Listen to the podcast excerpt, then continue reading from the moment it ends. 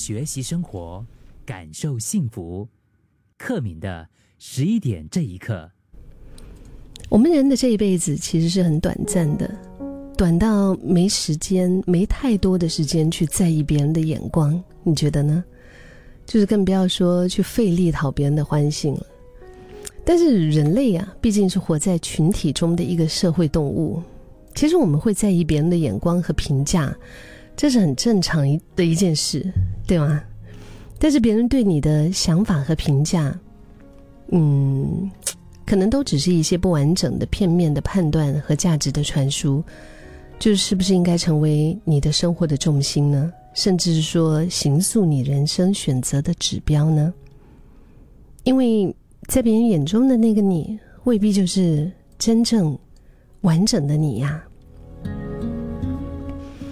其实我有一个非常可爱的同事，他是一个很爱唱歌的同事，而且呢，他走到哪里唱到哪里。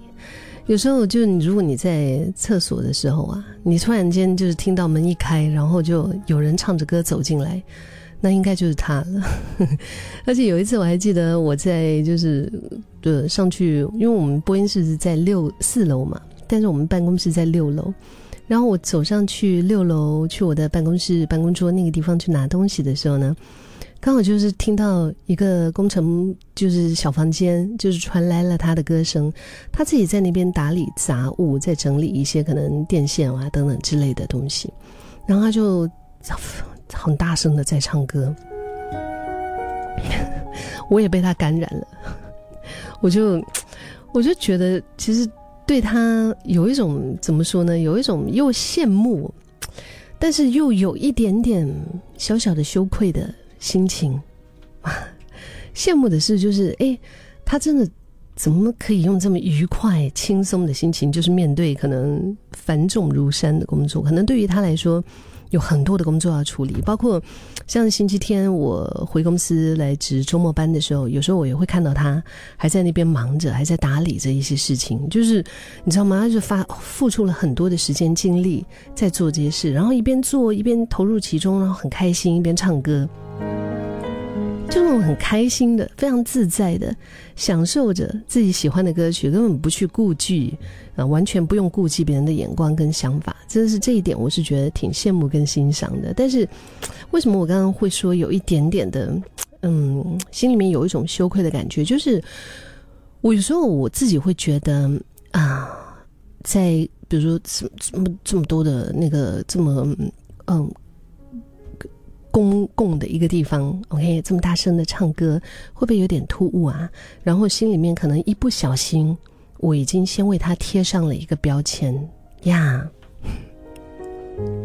但是没有干扰到别人，老实说，他也唱的还不错。那么他心情很好，想把歌唱出来，其实关我什么事？我又有什么资格去评断他的表现呢？对吗？有些时候我们会太过在乎别人的眼光。甚至是因此被别人的想法给绑架。在心理学里面，有一个焦点效应。焦点效应，意思就是说，我们很容易高估周围的人对我们的关注的程度，就是有点像是我们一直误以为说，哎，永远都会有一个 spotlight，有一个聚光灯照在我们的头上一样。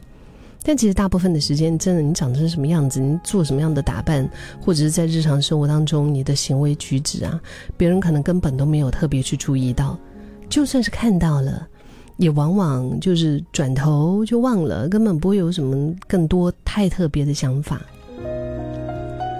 而且就算是 OK，他们默默的对你品头论足了一番，那又怎么样呢？也根本不影响你的一切啊。当然，如果是特别需要注重仪表的一些场合，那把自己整理的干净、整洁、得体，我觉得还是必要的。但是更多的时候，让自己活得开心自在，那是比什么都还重要的事情。就是理解并接纳自己的所有的现状，这是一种内心的强大。就是当你的内心强大，并且有足够的信心来支撑你自己，其实你就不需要透过别人的话语来定义自己的价值。再说，每个人都有自己的主观想法，你的完美，在别人眼中，可能根本毫无意义。就是当别人很轻率的批评，或者自以为的给出一些建议，那不是我们能够控制的，也不需要去理会啊。你身边重要的人，认同你的人，在乎你的人，不会单单的因为你的一小部分就否定了全部的你。而那些不在乎你，甚至是讨厌你的人，正是因为不了解你，或者只是接受到了片面的资讯。所以才会轻率的做出一些表面肤浅的评价。虽然这些评语哈，往往是令我们最火大的，或者是最难受的，但是反正你也不需要跟他们有什么生命的交集嘛，对不对？所以他们的想法，就自然更不需要放在心上喽。就把心思多多的放在自己身上吧，照顾好自己的生活和心情。